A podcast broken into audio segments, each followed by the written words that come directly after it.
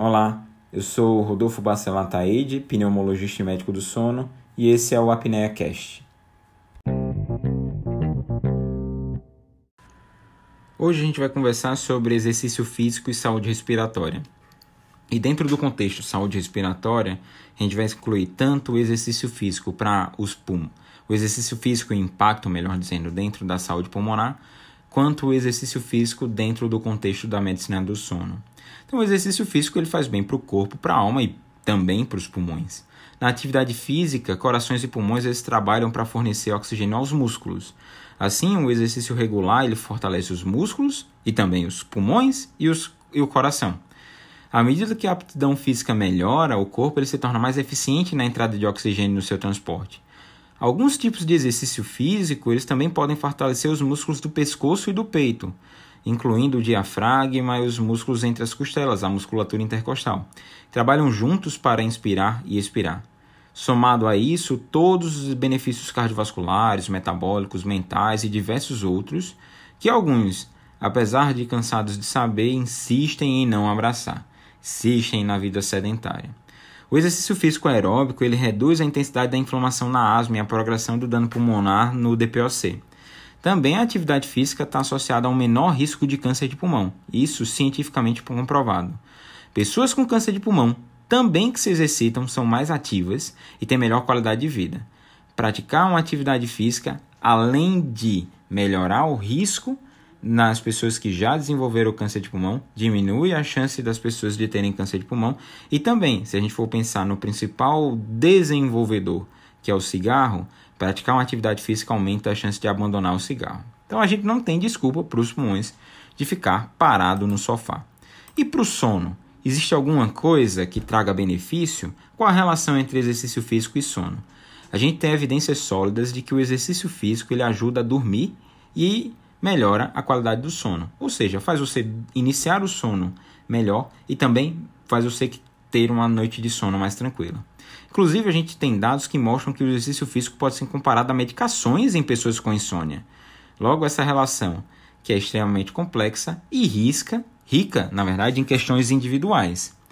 A gente precisa abordar algumas minúcias em termos disso. Os benefícios existem. Traz, faz dormir tão bom quanto o remédio, às vezes até melhor. Mas vamos respeitar essas minúcias. Vamos abordar algumas delas. Os exercícios aeróbicos moderados, eles aumentam a quantidade do sono de ondas lentas, que é o famoso sono profundo, as fases do N3. Também o exercício ele pode ajudar a relaxar a mente, ser um indutor de relaxamento.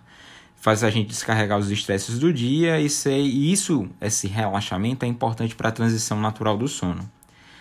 Algumas pessoas ficam muito ligadas, o contrário desse relaxamento, e tem dificuldade para dormir quando faz atividade física perto do horário de dormir.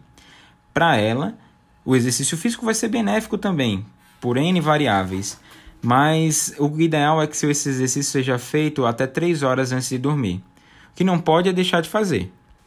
E aí, depois de escutar isso, você fica se perguntando: Poxa vida, então por que tem gente que dorme melhor ao fazer exercício físico? Existem evidências de que a liberação de endorfinas uma a duas horas antes de dormir leva a um sono de melhor qualidade. Também tem um efeito muito parecido com aquela questão do tomar o leite quente, que ajuda no relaxamento.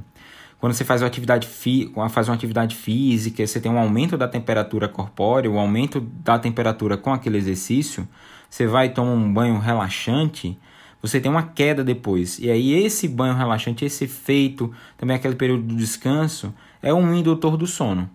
Por isso que as pessoas tendem a dormir melhor. Algumas pessoas tendem a dormir melhor, inclusive quando fazem atividade muito próximo da hora de dormir. O que importa é que cada um escolha o melhor horário.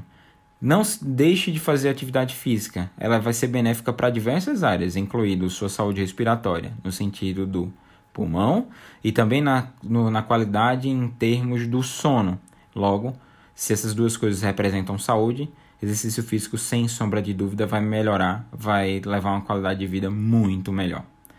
Dica: sair do sofá, fazer atividade física. Outra coisa que a gente tem que pensar também é no contrário. O sono prejudica na atividade física, já abordando o aspecto do sono. Sim, os indivíduos que têm uma pior qualidade de sono, eles têm um pior rendimento no treinamento, eles têm um maior índice de fadiga muscular, eles entram em fadiga muscular mais rapidamente, melhor dizendo, e atletas profissionais eles padecem muito desse mal. Atletas dormem mal, têm maior nível de fadiga e o atleta que dorme mal, que tem o menor tempo de sono, ele fica mais tempo no departamento médico. Então, já que a gente está falando de exercício físico, eu queria deixar uma sugestão para vocês, que é um podcast. É o podcast Papo Treinamento de um grande amigo, o Edgley Lopes, que ele começou agora também a produzir conteúdo para as plataformas de podcast. Está disponível no Spotify, está disponível em diversas outras plataformas.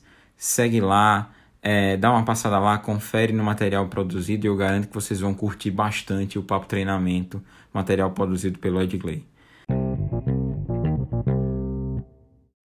Curtiu? Tem alguma sugestão? Gostaria de tirar alguma dúvida? Não esquece de deixar seu comentário.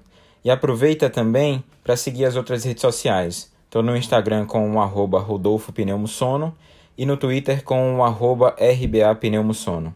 E até o próximo episódio.